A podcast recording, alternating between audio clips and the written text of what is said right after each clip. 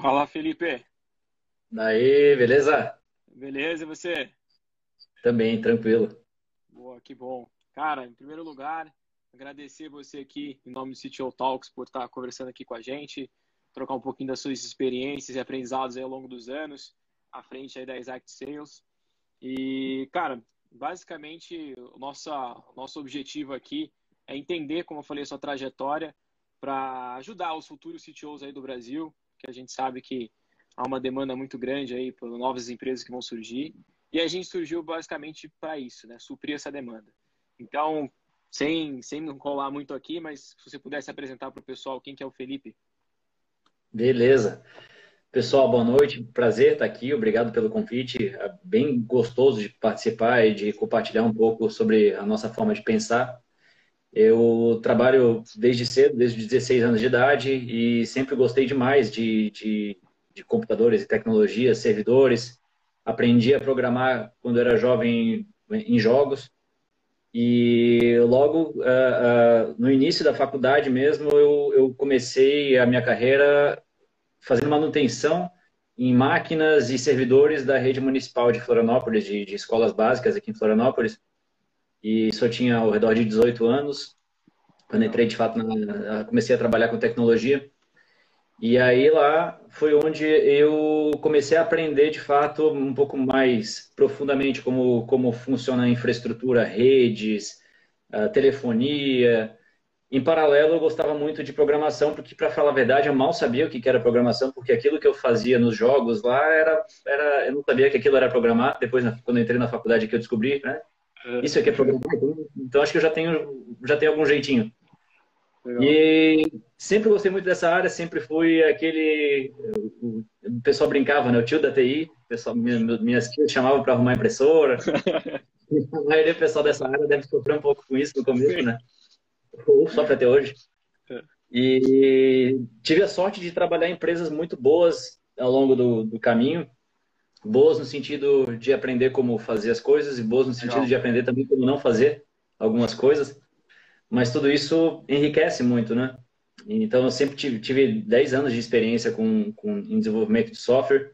Trabalhei por um, um, tempo que foi muito rico na Indra Company, que é uma empresa enorme mundialmente, que me ensinou bastante uh, uh, diversas maneiras de como, de, de como trabalhar com softwares de alta maturidade, com boa documentação, e como trabalhei em empresas pequenas também, que comunicação era a chave. Legal. E comecei a, minha, a focar mais em, em gerenciamento de produto, gerenciamento de pessoas, de, de desenvolvimento de uma maneira geral na VCX, que é uma empresa que posteriormente, alguns meses atrás, foi fundida com a conta mínima, acelerada pelo, pelo Darwin Starter e, e, e investida pela Senior também. Então, um Legal. orgulho muito grande ter dado uma colaboradinha né, com, no, com o VCX. Com certeza. E a gente começou a Exact, foi no final de 2014, meu sócio era, era gerente de marketing, uma empresa que a gente, que, e ele começou a desenvolver uma metodologia de vendas lá dentro e de prospecção, e tinha na cabeça que, pô, é, isso é um negócio que dá jogo, né? Logo ele foi chamado para fazer uma consultoria nas empresas da carteira do, do, do, fundo que investia, essa empresa é a Velha, né? E essa consultoria começou a mudar a, a, o comercial e mudar para melhor, é, é lógico. Então ele me chamou, pô, vamos fazer uma. Eu não estou conseguindo, minhas planilhas estão ruins aqui, não estão mais suportando o que, que eu fiz. Vamos fazer um sistema para essa consultoria conseguir ter um pouco mais de fôlego, vamos? E foi só a gente começar que várias pessoas começaram a também chegar que aquilo, na verdade, não podia ser uma consultoria, que na verdade deveria ser um produto, um software, que por sua vez teria por trás uma metodologia de, de prospecção de vendas. Então, comecei no final de 2014, início de 2015, a desenvolver praticamente sozinho a nossa plataforma. Eu sempre fui muito ligado, gostei muito de arquitetura de software, como falei antes também, de telefonia, rede, infraestrutura. Então, aquele começo na, na, na, na, empresa foi bem, bem bacana, porque de manhã você faz programa, faz, né, faz produto, software, à tarde chegam as cadeiras, a gente tem que montar, e instala e formata o computador, faz o café. É, é, bem nostálgico, bem, bem gostoso, assim, aquela, aquela época. Pô, que legal. Que legal. Pô, muito, muito bacana. E é justamente isso, né? É que até uma pergunta que eu tenho para fazer para fazer para você é justamente o papel do CTO, né? Porque esse papel ele vai mudando ao longo da maturidade da empresa, né?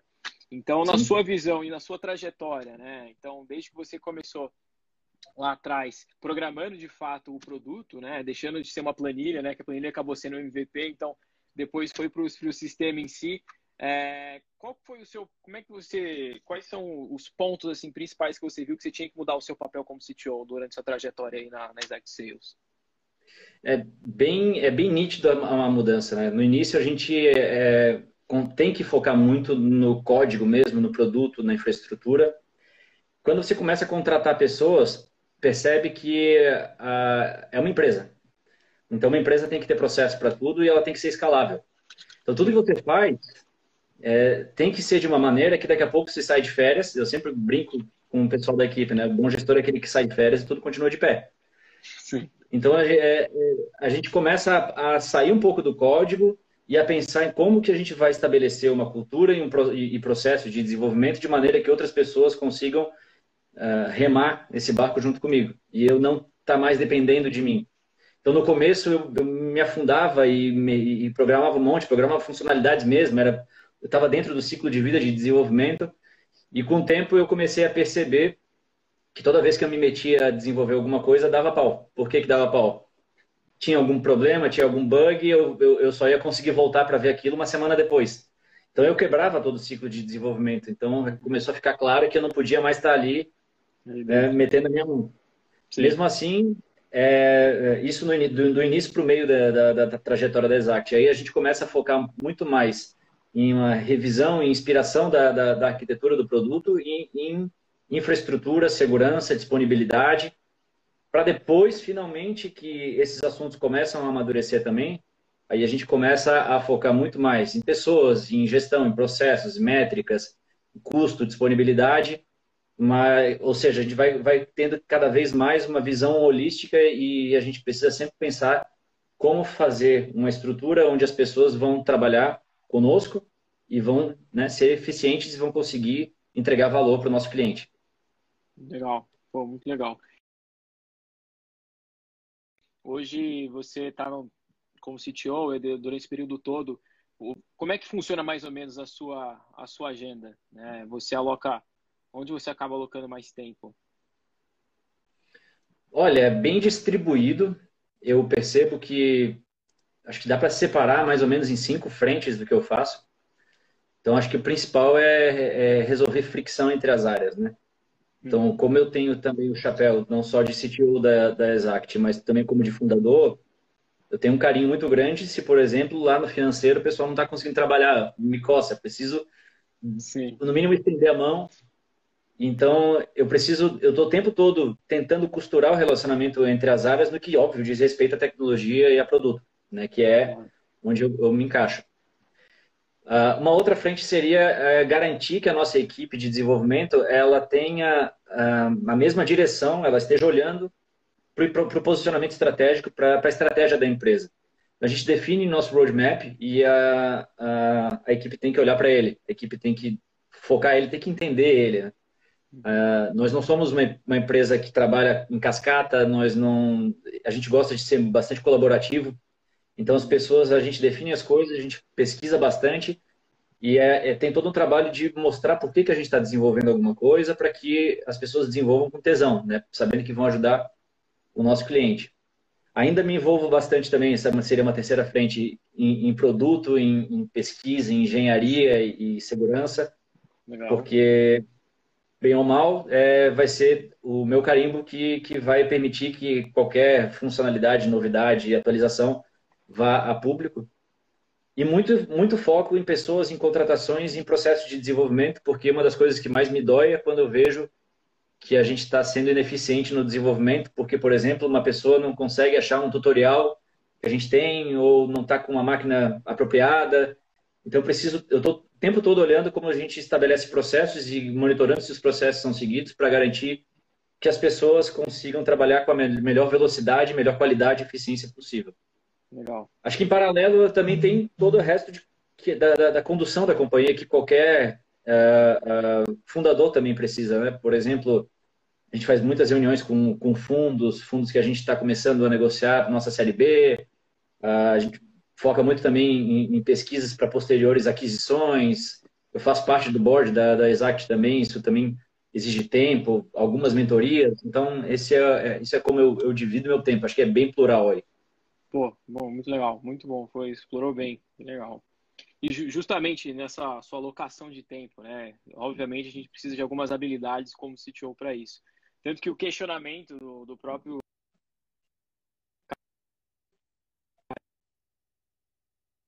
que não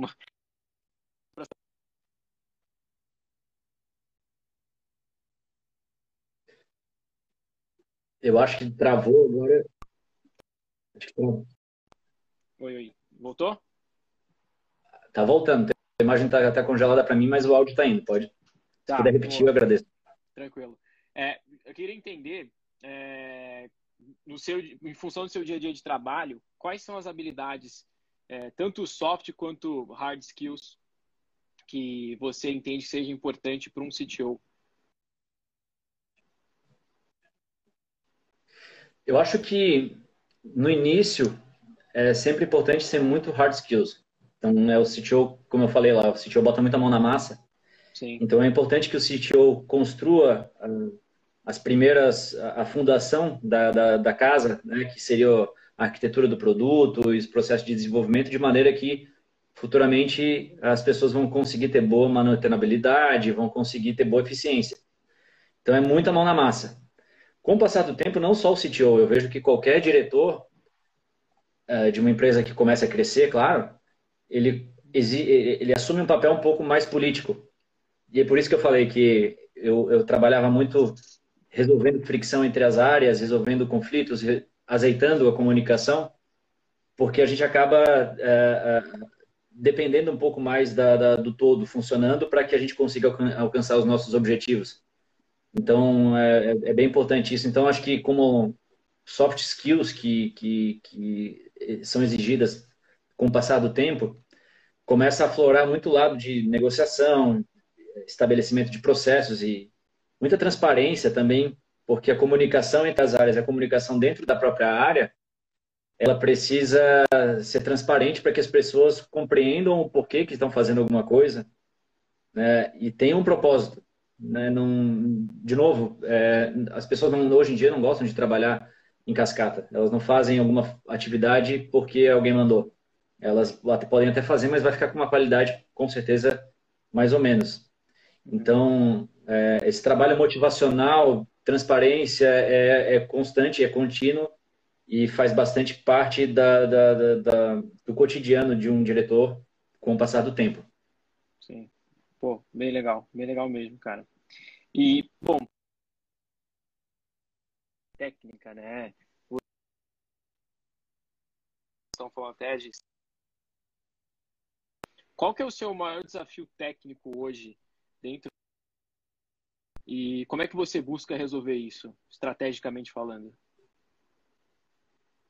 Cara, a gente acabou de lançar uma nova versão do nosso produto então, é uma, estamos num período super emocionante. É uma das, um dos principais desafios técnicos aí que a gente está passando. Então, tem muito ajuste para ser feito, muito ajuste para ser feito em paralelo. Uhum. Isso exige muito esforço do time e, putz, eu sou muito grato com o time que a gente tem, que é um time de primeiríssima. E a galera se veste a camisa mesmo e, e eu, eu, eu, realmente eu estou muito satisfeito com, com isso que a gente está construindo, com a equipe que a gente está construindo.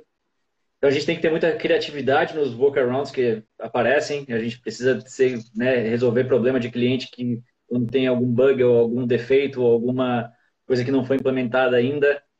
E como eu falei antes, é, é, é cuidar para que a, através de todo esse processo de primeiras semanas de um novo produto, vou chamar de até novo produto no ar, é, a equipe tem que continuar com a motivação em dia, tem que entender que isso é um, é um, é um terremoto que vai ter fim e é que a gente está chegando lá, então é super importante essa atuação.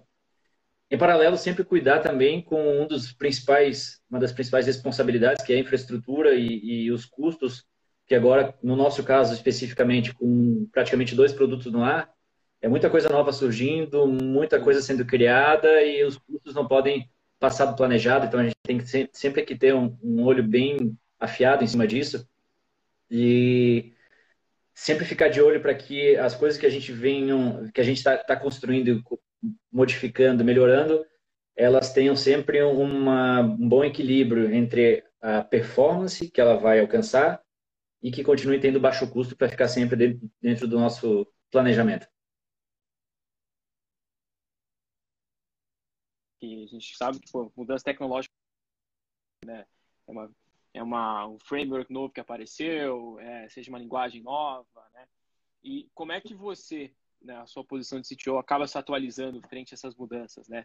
Você conversa com o seu time? Como é que funciona essa sua atualização técnica, de, de digamos assim?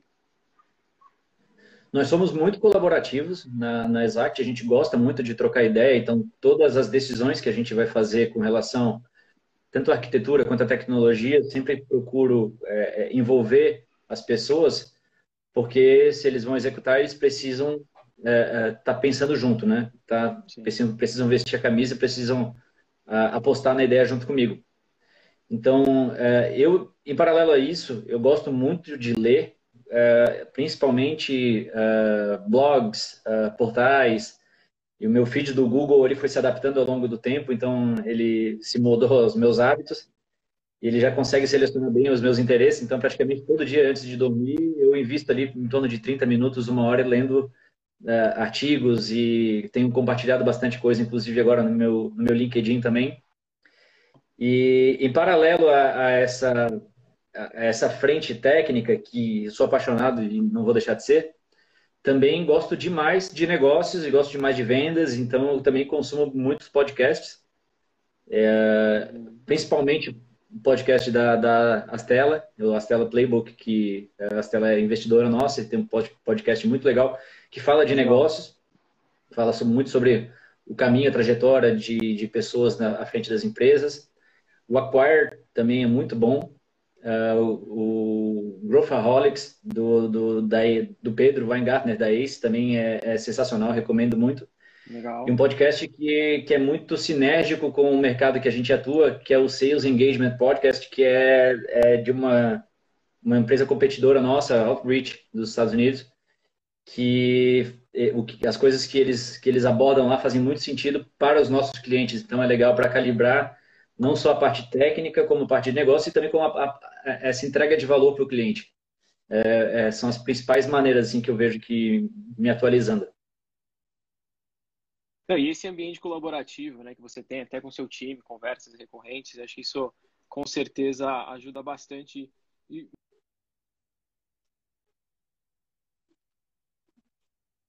comunidades? Não sei se apesar que vocês têm alguma proximidade, ou obviamente dentro, internamente vocês têm essa proximidade com uma comunidade em si, tudo, mas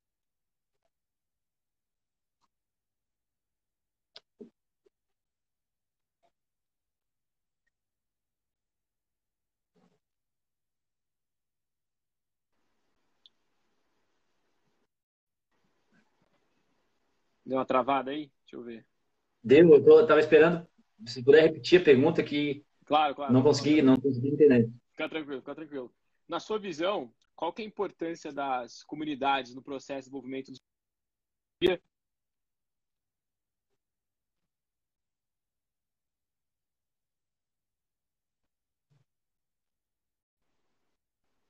Tá travando muito, né?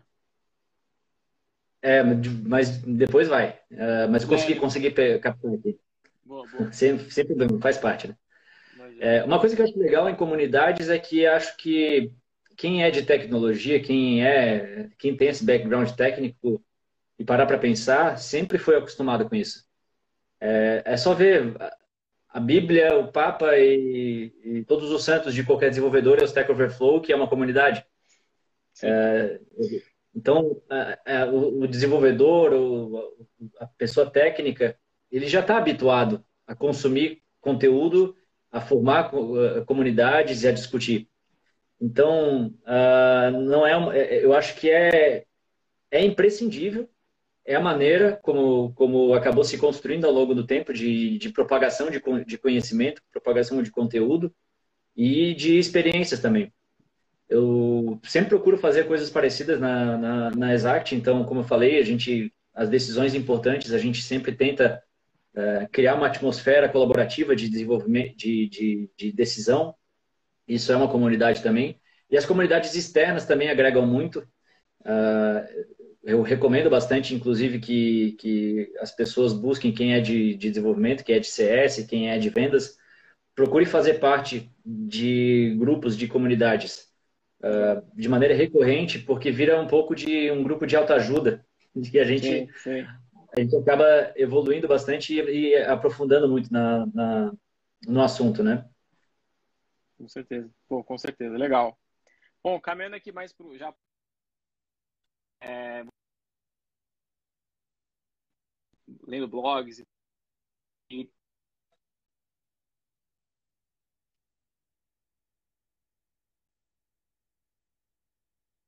ajudou nessa jornada.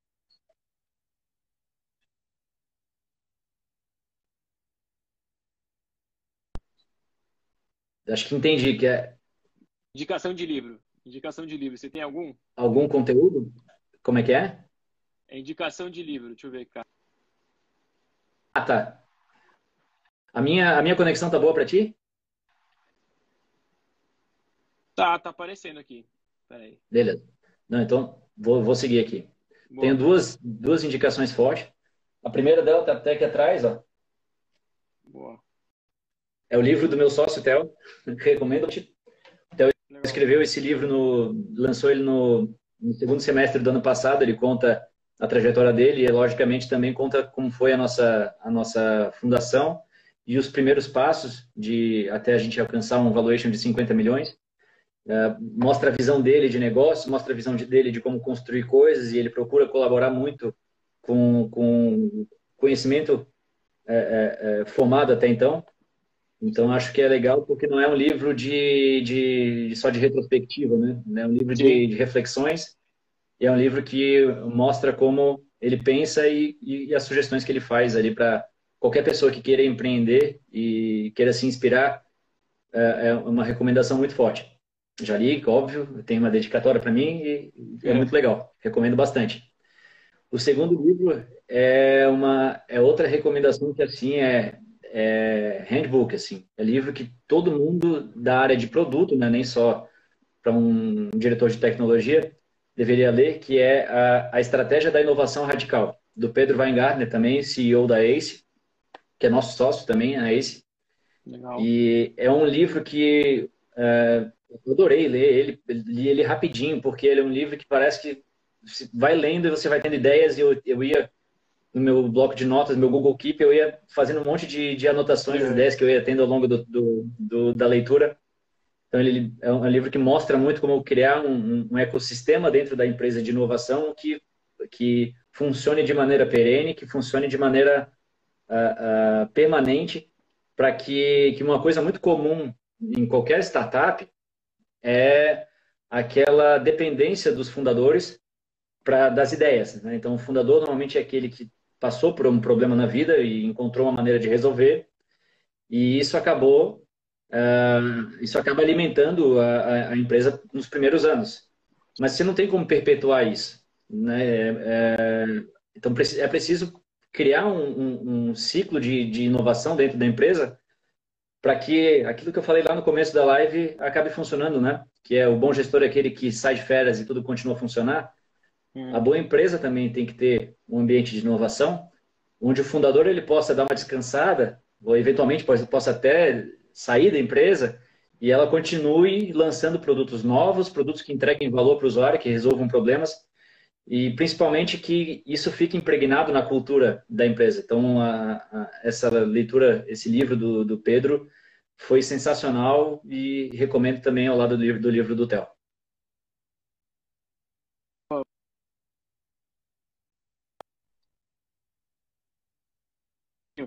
É, qual o recado que você daria pro, pro Felipe, sei lá, lá atrás, um outro um, um profissional de tecnologia que tenha desejo de empreender, principalmente na área técnica, ser um CTO? Né? Qual o recado que você daria para ele, o maior aprendizado assim, que você teve nessa trajetória? Olha, quase todo desenvolvedor que eu vejo, e eu era um exemplo muito forte disso, acaba sendo absorvido por uma areia movediça de zona de conforto, porque o mercado é muito fácil. Hoje em dia a pessoa está desenvolvendo, começa a desenvolver software e ela é absorvida por empresas de, muito rápido.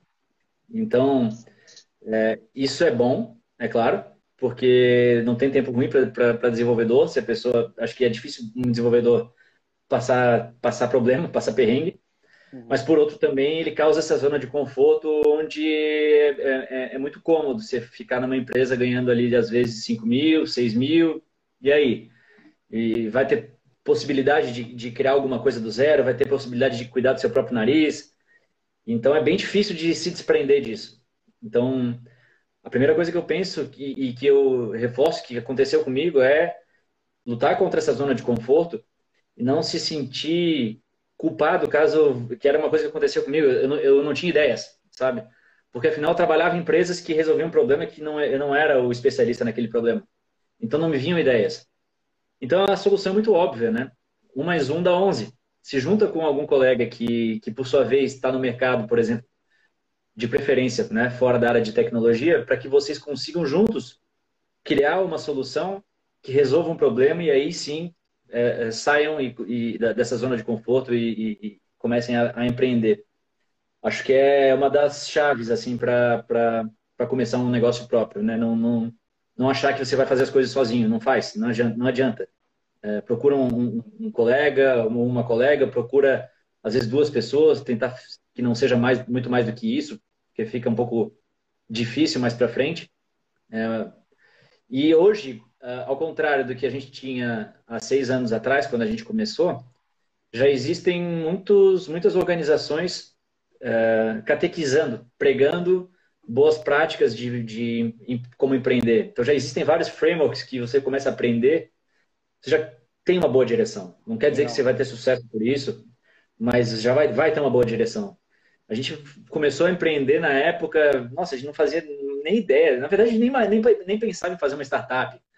A gente pensava em fazer empresa. Aí quando a gente começou a, a, a, aprofundar essa área, a gente, ah, quer dizer que a gente é uma startup, então. Então vamos lá. Então agora a gente é uma startup.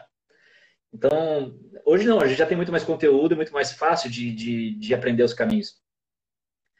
E tem que ser muito, tentando também puxar um pouco a sardinha para o nosso lado de como a gente começou.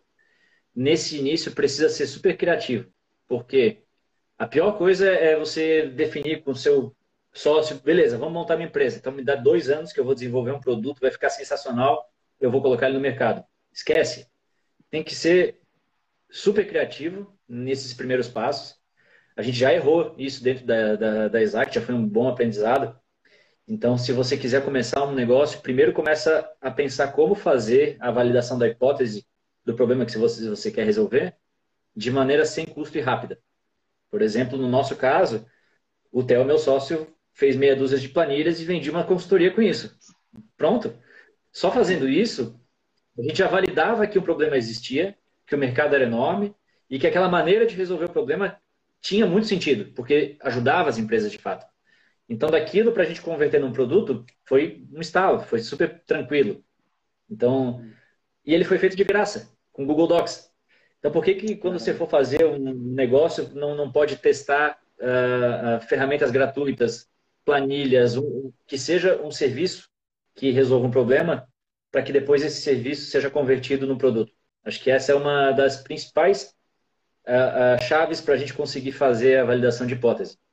A partir do, do momento que começou a tracionar, uh, ou tiveram certeza que a hipótese é válida, estabelece um, um período mínimo para desenvolver o MVP e não passa dele. Porque a gente já errou isso, a gente já criou o produto uhum. onde a, a primeira versão se estendeu meses e a gente perdeu o fio da meada. Então, é preciso ser. É, tem aquela frase, né? É, não, não, não, lembro quem foi que, que falou ela, mas se você não tem vergonha do seu, do seu MVP, porque provavelmente lançou tarde. Então, isso é muito verdade. Tem que lançar, tem que, óbvio, tem que entregar valor. Como, como?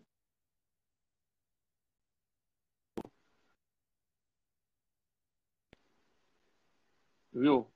Tá, tra... tá travando muito aí. É, ele vai e volta, assim.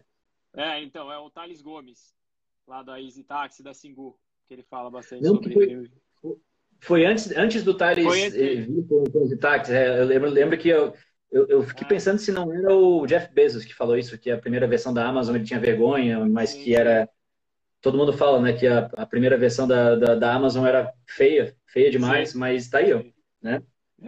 É, mas eu não tenho certeza que é ele, mas enfim, é isso é muito, muito, muito, muito verdade. E a maioria das vezes que eu vou conversar com colegas que estão iniciando a trajetória, eles já vêm com essa essa carga, né? De não, vamos fazer um produto perfeito para não passar vergonha na primeira. Não, tem que passar vergonha sim. Tem que lançar e principalmente estabelecer desde o dia zero uma cultura de melhoria contínua em cima do produto que está desenvolvendo para que ele consiga alcançar o resultado de maneira mais rápida. Os clientes da Exact lá de, de 2015, quando a gente lançou, a gente tem clientes ainda uh, hoje, e eles participavam muito do, do, desenvolvimento porque a gente enchia o saco deles. Né? E eles né, que nos, nos, devam, nos davam direção, eles, ou feedbacks em, em palestras, e assim é que a gente conseguiu ir direcionando a empresa e o produto para entregar cada vez mais valor. Tem muita coisa ainda para desenvolver, para melhorar, mas é, na minha opinião, a maneira mais eficiente de, de, de dar os primeiros passos. Show. Tem que ser. Obrigado mesmo por ter compartilhado conosco sua trajetória. E agradecer, cara. Agradecer mesmo por conhecimento e experiência aqui pra galera, viu?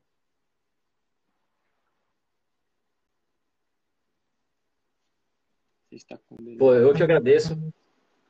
Deu uma travada no final, mas, mas acho que peguei. Eu que agradeço, um prazerzão participar aqui. Espero que tenha sido útil para alguém. e podem, podem me, me procurar aí, trocar ideia, que é um prazer falar com, com o pessoal. Show. Obrigado. Abraço, viu? Até mais, valeu.